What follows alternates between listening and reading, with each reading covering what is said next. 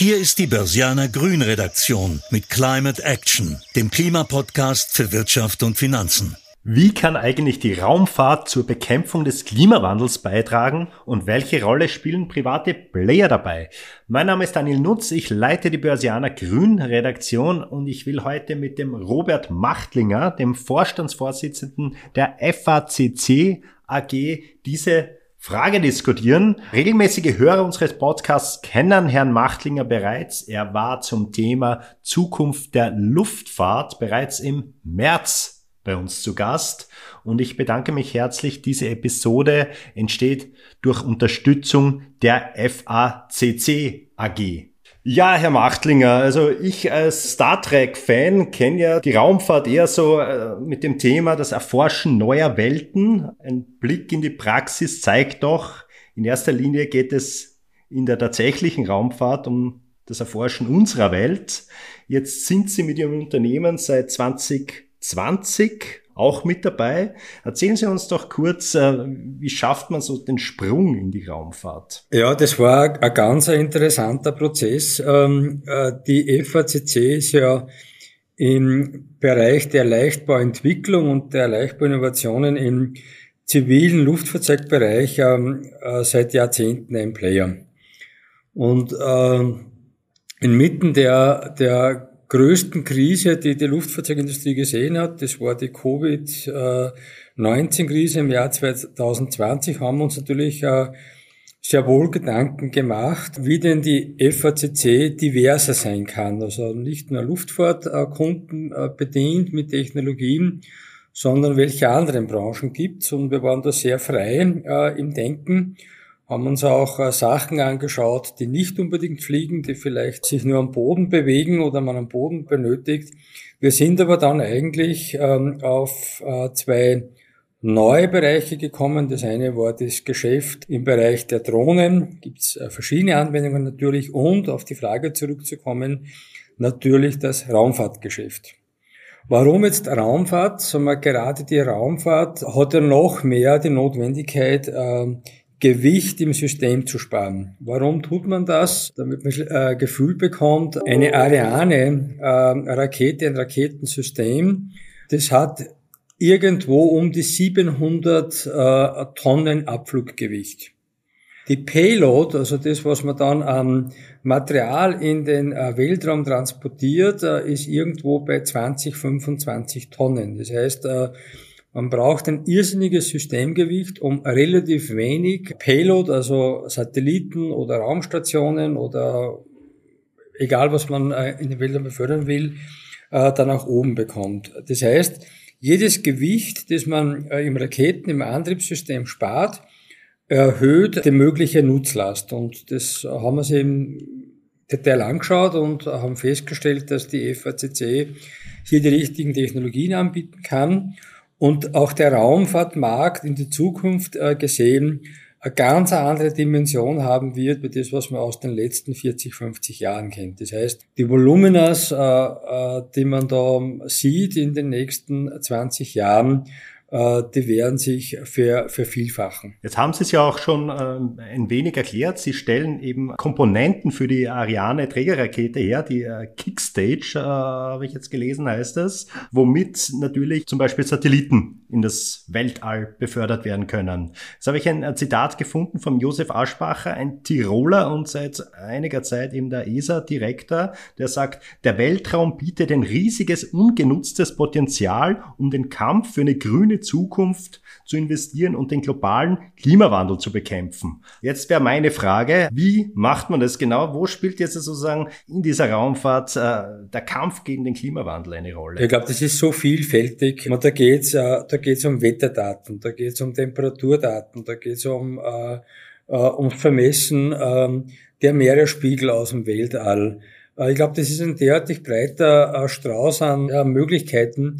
Das kann man hier jetzt gar nicht alles aufzählen. Nur eines ist klar, wir leben natürlich alle von Daten. Wir leben alle von Datenmengen, wir leben von dem Ablesen, wie verändern sich Daten, wie interpretiert man das äh, und was leitet man, leitet man dann als Gegenmaßnahme davon ab. Und da ist natürlich äh, der Weltraum, wenn man von oben auf die Erde raufschaut, wie der Aschbacher das auch äh, trefflich gesagt hat, genau der Bereich, auf den man zukünftig setzt. Also Daten sammeln, analysieren, Temperaturen messen, Meeresspiegel vermessen. Ähm, ein Beispiel, das kenne ich jetzt zum Beispiel aus der Luftfahrt, es geht ja oft ähm, darum, entweder Wärme, die auf die Erde einwirkt, ähm, äh, zurückzuweisen, also wegzubringen, außer oder erst gar nicht auf die Erde zu lassen.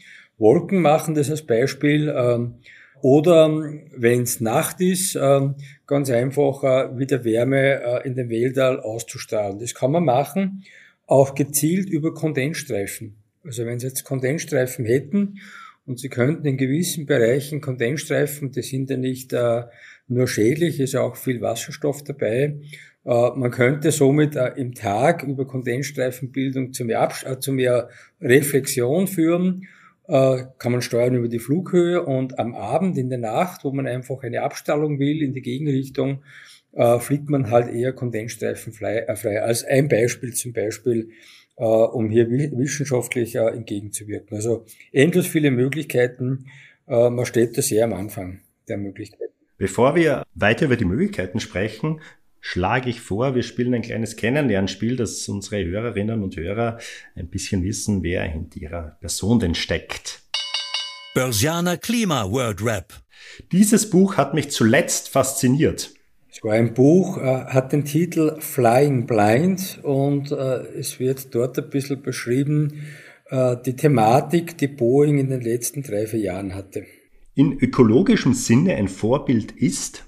Für mich der Hans Karl äh, Karlowitz, das war ein Wissenschaftler, ein Deutscher, der vor 300 Jahren gelebt hat. Den Klimawandel äh, zu bekämpfen heißt für mich, oder das tun wir am besten, indem wir Innovationen weiter vorantreiben und hierbei schneller und effizienter werden. Und mein Berufswunsch als Kind war Pilot. Pilot. Sie sind also nicht allzu weit von Ihrem äh, kindlichen Berufswunsch äh, gelandet. Herzlichen Glückwunsch dazu. War das eigentlich immer der Plan, wenn man nicht Pilot wird, dass man dann als Manager in die, in die äh, quasi erweiterte Luftfahrt geht. Das war eine Fügung, äh, hat sich so ergeben, hat dem Ganzen äh, äh, gut getan. Ich bin aber auch so Pilot. Ich habe dann die Pilotenausbildung gemacht und äh, bin auch äh, heute noch im Besitz eines Berufspilotenscheins. Also ich habe schon beides verwirklichen können. Also äh, man kann mit Ihnen auch fliegen. Wie oft fliegen Sie denn? Man muss ja als Pilot auch regelmäßig fliegen, ne, um die Lizenz aufrechtzuerhalten. Äh, eigentlich sehr regelmäßig. Äh, ich versuche es einmal die Woche, ähm, ab und zu gelingt es nicht ganz. Ähm, aber ich bin doch regelmäßig und viel in der Luft, immer noch. Äh, reden wir weiter über Flüge ins Weltall. Ähm, wir haben vorhin schon angesprochen, großteils kommen hier natürlich Satelliten zum Einsatz, äh, Messgeräte, die eben äh, diverse Prozesse auf der Erde monitoren können. Ja? Welche Daten werden hier gewonnen? Was, was sind hier relevante Prozesse, die uns hier auch hinsichtlich des Klimawandels und dessen Eindämmung helfen können? Die Daten, die gewonnen werden, da sind wir jetzt nicht ganz äh, der, der richtige Ansprechpartner dafür. Also gibt es, wie schon erwähnt, äh, viele, viele Daten von Temperaturen, äh, Temperaturentwicklung, äh, Meeresspiegelentwicklung, ähm, Gletschereisentwicklung, äh, Gletscherentwicklung, äh, Wetterdaten, äh, also diverseste für den Klimawandel relevante äh, Maßnahmen, auch CO2-Werte, Ozonwerte, Ozonlöcher, sehr, sehr vieles. Wir sind eher diejenigen, äh, die das Transportieren dieses äh, Hightech-Equipments in den Weltall, äh, wo wir mitarbeiten. Die erste Anwendung an und für sich ist ein bisschen Armageddon, also manche kennen das vielleicht. Ähm, ein also der Asteroid, der die Welt äh, droht zu zerstören. Genau, und mit der, mit der ersten Kickstage-Anmeldung versucht man ganz einfach, einen kleinen Asteroiden, der nicht gefährlich ist für die Welt, ähm, dorthin zu fliegen und zu schauen, ähm, äh, wie man einen Asteroiden mit äh, Raketensystemen zum Beispiel von der vorgegebenen ähm, Flugbahn ablenken kann. Also das ist überhaupt die erste, äh, die erste Anwendung der Kickstage Man versucht da ganz einfach Daten zu sammeln, um technologisch gerüstet zu sein, sollte dieser Fall doch irgendwann eintreten. Also hochinteressant, sehr stark in die Zukunft äh, geschaut. Aber, aber das klingt jetzt danach, dass das sozusagen der Ansporn war, diese Kickstage zu äh, entwickeln. Wie, wie, wie groß ist denn hier jetzt die Gefahr hier einzuschätzen, dass, äh, dass dieser primäre äh, Funktionszweck erfüllt wird? Sie meinen das Abwehren eines Asteroiden? Ja, richtig. Die Wahrscheinlichkeit ist heute so groß wie morgen. Ich glaube, äh, das werden unsere Weltraumforscher besser beurteilen können. Ich glaube, das Wichtige ist, äh, dass man vorbereitet ist, wenn denn dieser Fall eintreffen äh, könnte. Der letzte war ein paar Milliarden zurück, oder? Ähm, Ausrottung der Dinosaurier. Also ich kann es nicht sagen, wann das wieder passieren kann. Aber ich habe ein gutes Gefühl, wenn sich die Menschheit darauf vorbereitet und es abwenden kann. Also das macht mich eigentlich dann sicherer für die. Also wir, wir sind gewappnet für alle Fälle. Ich hoffe, wir sind es, wenn es denn dann funktioniert. Mhm. Jetzt ist es ja so, ich, ich habe äh, vorhin ein wenig in Österreichs Weltraumstrategie gelesen und da nimmt äh, der Kampf gegen den Klimawandel und der Umweltschutz ein äh, sehr ein zentrales Thema ein. Ich habe da auch überhaupt so bei einer groben Webrecherche sieht man Projekte, wo der Zustand von Pflanzen aus dem Weltall äh, genau analysiert werden kann, hier Schlüsse auf die Landwirtschaft äh, umgelegt werden können. Da geht es zum Beispiel, wie viel man düngen muss, wie viel zusätzliche Bewässerung es braucht. Oder es geht auch um die Qualität von Binnen- und Küstengewässern und auch deren Bodenbeschaffenheiten. Also es gibt hier ganz viele Punkte, an die man eigentlich gar nicht so denkt, wo uns äh, diese, diese äh, Erkenntnis oder das Auge von ganz weit oben sozusagen zu einem äh, viel effizienteren Ressourceneinsatz führt. Ja? Ist es jetzt so, dass Sie ähm, hier schon ähm, in der Entwicklung äh, konkret äh, wissen, wofür Sie äh, teilweise entwickeln müssen oder, oder gibt sich das dann so in, in, in, in Folge in den, äh, in, in den Forschungsprojekten?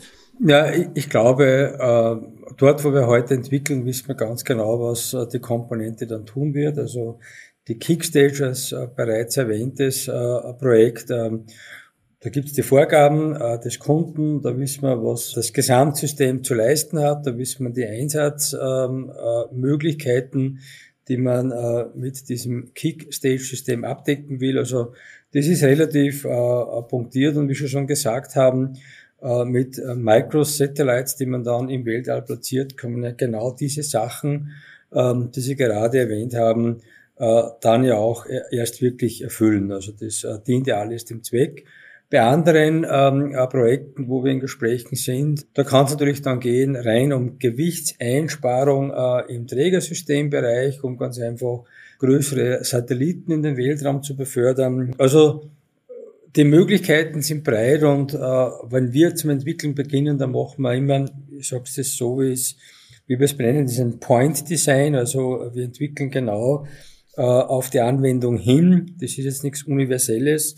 Ähm, äh, das ist ganz, ganz stark auf die, auf die Bedürfnisse des Kunden und des Systems äh, hingerichtet. Ein sehr interessantes Projekt, das ich vorhin auch gefunden habe, ist das Merlin-Projekt. Da geht es um die Messung äh, von Methan weltweit und äh, ist ein deutsch-französisches Projekt, wo äh, letztendlich auch äh, Rückschlüsse gezogen werden können, wo eben das meiste Methan entsteht und äh, es hier auch zu, zu einer Eindämmung führen kann, weil Methan ja leider jetzt seit einigen Jahren auch wieder ansteigt in der Emission. Ja, also ein äh, sehr interessantes Projekt.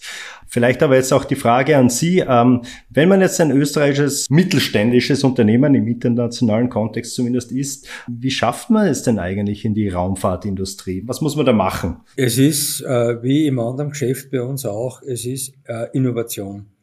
Also Sie müssen ähm, dem Endkunden, egal ob das jetzt ein Europäer oder ein Amerikaner ist, also da ist für uns so im Wesentlichen äh, der Kundenmarkt zu Hause äh, weniger äh, die anderen äh, Länder und Staaten, die sich damit beschäftigen. Sie müssen was anbieten, eine Innovation anbieten, äh, die es sonst nirgends gibt. Also das kann eine besondere Lösung sein, das kann etwas sehr Performables sein, das kann was sein, das einfach mehr Lasten trägt, bei weniger Gewicht, das kann ein System sein, das in der Herstellung vielleicht effizienter ist, ähm, das halt wir äh, wiederum als, äh, als Luftfahrer besser können wie ein anderer am Markt.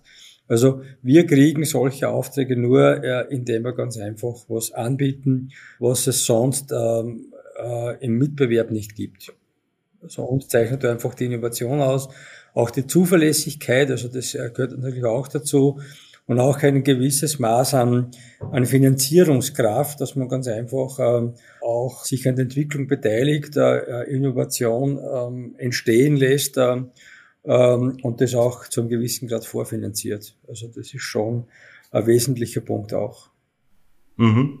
Finanzierung ist ja auch so ein Thema. Jetzt äh, ist ein Trend in der Raumfahrt auch jener, dass äh, immer mehr private Player hier mitmischen. Äh, jeder kennt jetzt SpaceX zum Beispiel, Blue Origin oder die Virgin Galactic. Man, kennt es so im, im, im, im sage ich mal, im, Stammtischdiskurs jetzt eher so, ne, da fliegen jetzt irgendwelche Touristen recht sinnlos in das Weltall und das äh, verursacht ganz viele Emissionen und so weiter. Also aus äh, Klimasicht nicht äh, zu empfehlen. Äh, natürlich geht es aber auch um was anderes. Ne? Also diese privaten Unternehmen leisten ja auch immer viel mehr für den Hauptgrund der Raumfahrt, also für die Forschung. Wie beurteilen Sie eigentlich diese Entwicklung? Also heißt das jetzt, dass mehr Entwicklungen losgetreten werden, dass sich äh, Projekte schneller verwirklichen lassen, weil auch mehr Kapital da ist von privaten Investoren? Ja, hundertprozentig, Herr Nutz. Also das merkt man auch. Die privaten Anbieter, Sie haben zwei genannt, die haben heute bei weitem mehr kommerzielle Raketenstarts äh, wie alle staatlichen, äh, wie alle staatlichen Institutionen miteinander. Also jetzt hat man die europäische Behörde, man hat die NASA, man hat natürlich die, die indische, die chinesische äh, und auch die russische Raumfahrtbehörden. Ähm, äh, nur die privaten Anbieter haben heute ein höheres Transportaufkommen in den Weltall wie die nationalen. Was, was hat sich bewegt eigentlich? Auch das ist ganz interessant.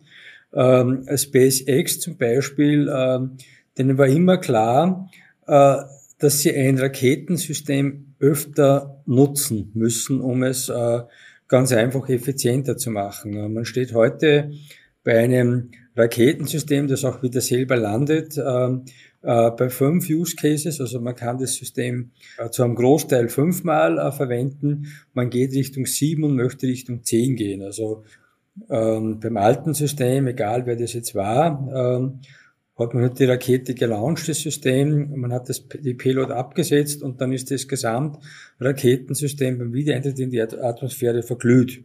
Also alleine durch, diesen, durch diese privaten Investoren hat die ganz einfach äh, viel kommerzieller denken, äh, die ganz einfach das leistbarer machen wollen, gab es einen irrsinnigen Innovationsschub und somit wird es auch leistbarer und umweltfreundlicher, die, die, gesamte Angelegenheit.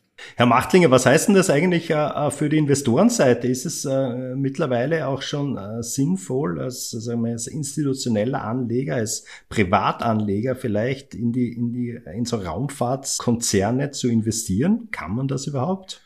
Ja, der Gesamtraumfahrtmarkt weltweit hat derzeit ein Volumen von 350 Milliarden US-Dollar pro Jahr. Also das ist schon äh, wesentlich. Den Prognosen ähm, äh, zugrunde legend geht man davon aus, dass im Jahr 2040, also in etwas weniger wie 20 Jahren, ähm, das Volumen im Bereich Raumfahrt auf 800 äh, bis 1000 Milliarden steigen wird.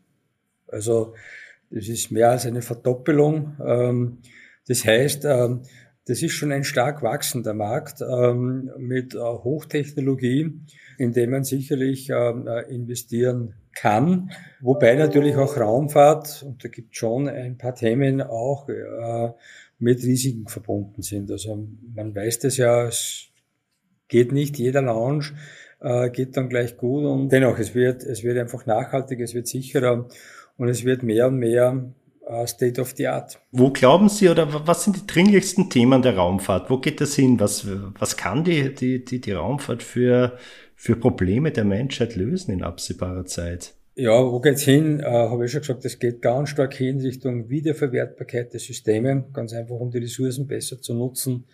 Ähm, und sonst Raumfahrt ist so, so, so so universell. Also Wir haben heute schon viel gesprochen über, über Forschungsarbeit, Daten sammeln, einfach wichtige Daten zu generieren, um den Klimawandel äh, entsprechend gegenzuentwirken, vor allem effizienter und schneller gegenzuwirken.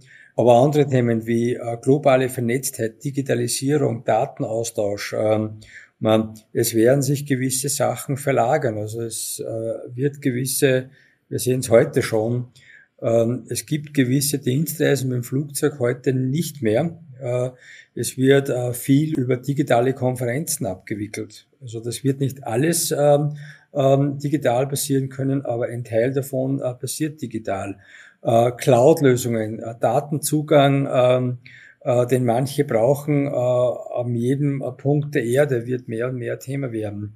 Urbanisierung äh, der Städte, also mehr und mehr Leute werden urbaner wohnen. Somit ähm, äh, werden mehr digitale, äh, digitale Anwendungen auf äh, geballten ähm, äh, Bereichen stattfinden müssen, braucht wiederum globale Vernetztheit. Also bis hin zur äh, schon auch Erforschung des Weltalls. Also was bietet der Mond? Ähm, was könnte man am Mond an Forschung betreiben, ähm, äh, die vielleicht auf der Erde äh, so nicht möglich ist aufgrund der, der, der, der Umwelteinflüsse. Also ich glaube schon, dass, ähm, dass man da sehr stark am Anfang steht ähm, äh, im Bereich der Weltraumtechnologie. Ist auch ein bisschen ein Thema. Die gesamte Technologie äh, ist ja bis vor kurzem auf einem technischen Stand gewesen, äh, Mitte der 70er Jahre. Also erst mit Einstieg private Investoren, großer Konzerne, hat sich wirklich wieder was bewegt in diesem Segment. Mhm, mhm. Also sozusagen diese Dynamik, die da entstand, äh, sozusagen erster Mann im All, Gagarin, dann äh, Mondlandung, äh, Armstrong, die ist dann verloren gegangen und es wurde sozusagen nicht mehr geforscht und es kam auch wenig Geld rein. Ne? Und das ist so ein Rebound jetzt. Richtig, wenn man schaut, mhm. nach der dritten Landung war das Ganze kein Event mehr. Also der erste war oben, die zweiten waren oben, äh, der dritten waren oben und dann war das kein Event mehr. Also der vierte und fünfte, den kennt heute kein Mensch mehr, wer das war, oder? Und man hatte dann einfach äh, den Fokus verloren. Ähm, das Ziel wurde erreicht und man hat sich anderwertig äh, interessiert, ähm, ähm, was ja auch nicht schlecht war in den 70er Jahren. Ich sage nur äh, Umwelteinflüsse, saurer Regen, äh, äh, Klimaschutz, äh, technologische Transformation gab es ja in diesen Jahren auch zur Genüge. Mhm. So hoffen wir jetzt, dass die Raumfahrt in unseren Zeiten zu dieser Transformation beitragen kann. Von dem gehe ich sicherlich aus. Es ist ein wesentliches äh, Element äh, äh, in der Gesamttransformation dieser Erde. Das Fazit. Die grüne Rendite. Die Bedeutung der Raumfahrt wird in den kommenden Jahren noch weiter steigen, rechnen äh, Branchenexperten. Dafür verantwortlich sind auch private Player, die zunehmend am Markt mitmischen. Eine bedeutende Aufgabe wird in der Erforschung und Beobachtung des Klimawandels liegen. Das war eine Folge von Climate Action, dem Klimapodcast für Wirtschaft und Finanzen aus der Börsianer Redaktion. Damit die Klimawende gelingt, möchten wir Ihnen noch mehr Orientierung für Ihr Business geben. Besuchen Sie uns daher auch unter www.börsianer-grün.com oder abonnieren Sie unseren Climate Action Newsletter. Sie haben Feedback oder Themenvorschläge aus Ihrem Alltag? Dann schreiben Sie uns einfach an redaktion.derbörsianer.com. Wir freuen uns, von Ihnen zu lesen. Bis dahin bleiben Sie grün und empfehlen Sie uns weiter. Die Informationen in diesem Podcast stellen keine Anlageberatung oder verbindliche Auskunft dar. Externe Meinungen geben nicht notwendigerweise die Meinung der Börsianer Redaktion wieder.